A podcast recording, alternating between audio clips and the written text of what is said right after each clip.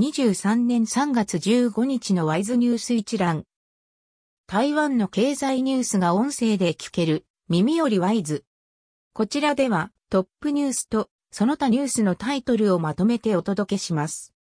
スマートフォンでもお聞きいただけます。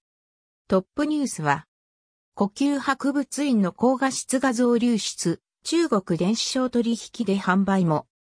世界四大博物館の一つ、呼吸博物院の収蔵品の高画質デジタル画像が無料でダウンロードが可能な状態になっており、中国の電子商取引サイトなどで安価に販売されていたことが明らかとなった。呼吸博物院の公営隊、副院長は14日、昨年6月に流出が発覚し、最大10万件が流出した可能性があると語った。陳健人行政委員長は、同日、呼吸博物院の職員の操作ミスで、サイトへのハッキングではないと説明した。15日付自由時報などが報じた。その他のニュースタイトルは、半導体ウェハーのグローバルウェハズ、下半期に需要回復へ。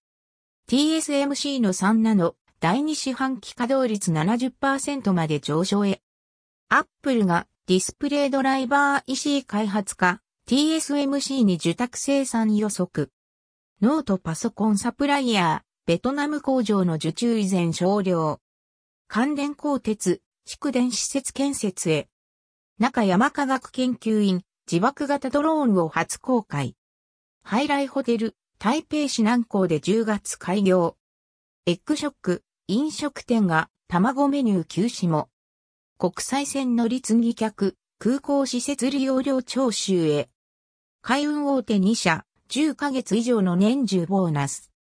市のアメリカンシリコンプロダクツが、ビリオンエレクトリックに13%出資へ、再エネ貯蔵などで提携。ホンジュラス新大統領、中国と国交樹立の方針表明。有事で、米国が TSMC 破壊も、米元交換が発言。